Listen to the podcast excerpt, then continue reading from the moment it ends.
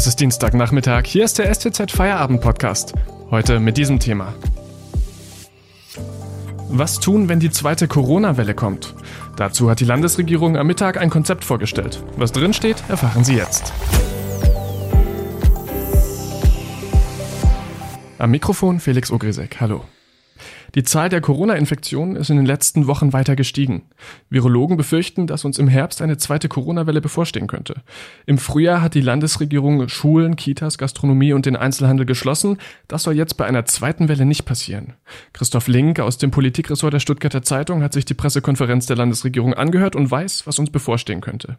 Hallo Herr Link, was sind denn die drei wichtigsten Punkte aus der Pressekonferenz?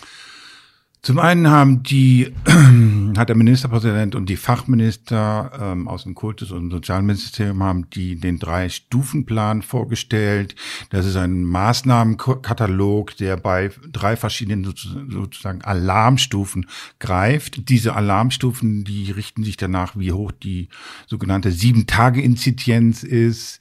Das äh, ist also der wichtigste, wichtigste, wichtigste Punkt. Der zweite interessante Punkt war für mich, dass sie bei dem Fuß Fußball doch noch eine große Grauzone sehen in der Stuttgarter Landesregierung, dass sie Bilder wie in Rostock nicht wieder sehen wollen, wo der VfB gespielt hat und die Leute den Mindestabstand nicht eingehalten haben. Das fand ich sehr interessant. Und das dritte Wichtige war nochmal die Schulsituation.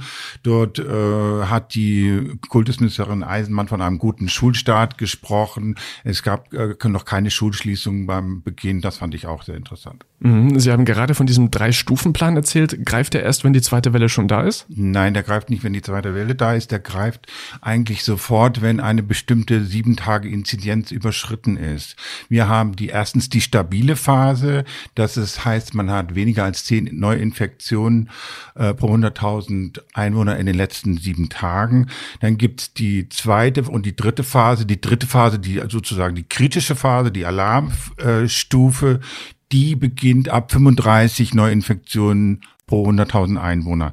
Die zweite Pandemiewelle ist nicht jetzt konkret beschrieben worden. Man rechnet damit, dass es mehr im Herbst mehr ähm, Neuinfektionen geben wird, weil die Leute halt äh, sich in geschlossenen Räumen aufhalten. Danke, Christoph Link. Bis hierhin. Wir machen gleich weiter. Vorher kurz Werbung.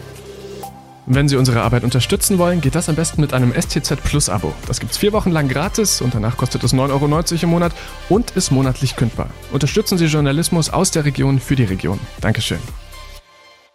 Was tun, wenn die zweite Corona-Welle kommt? Dazu hat die Landesregierung am Mittag ein Konzept vorgestellt und Christoph Link hat sich das Ganze angehört.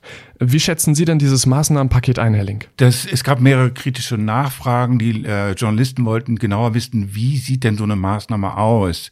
Dann äh, wurde ein Konzeptpapier geholt und der Sozialminister hat da nochmal drin rumgeblättert.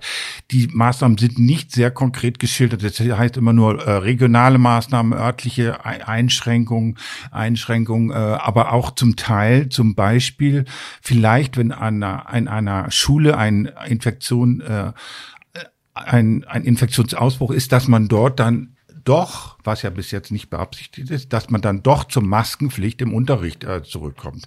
Das ist, äh, das sind solche ähm, Maßnahmen. Äh, dann noch äh, Einschränkung von örtlichen Veranstaltungen und sowas alles. Was war eigentlich das Instrumentarium kennt man ja jetzt schon, das hatten wir schon im Lockdown, März, April, was man alles machen kann. Es ist jetzt nicht ähm, nochmal alles detailliert geschildert worden, wie man wann reagieren wollte. Das ist vielleicht ein kleiner Kritikpunkt an diesem Konzept. Mhm. Und der Vollständigkeit halber sollten wir noch auf die Reaktion der Opposition schauen, die aber tatsächlich Stand 15 Uhr noch gar nicht da ist. Woran liegt das? Gut, ist dieser, dieser Drei-Stufen-Plan bietet jetzt wenig Angriffsfläche. Ich glaube, ähm, die Tatsache, dass die ähm, grün-schwarze Landesregierung auf jeden Fall den großen Lockdown jetzt äh, verhindern will, das wird der FDP gefallen. Da wird sich nichts äh, daran auszusetzen haben.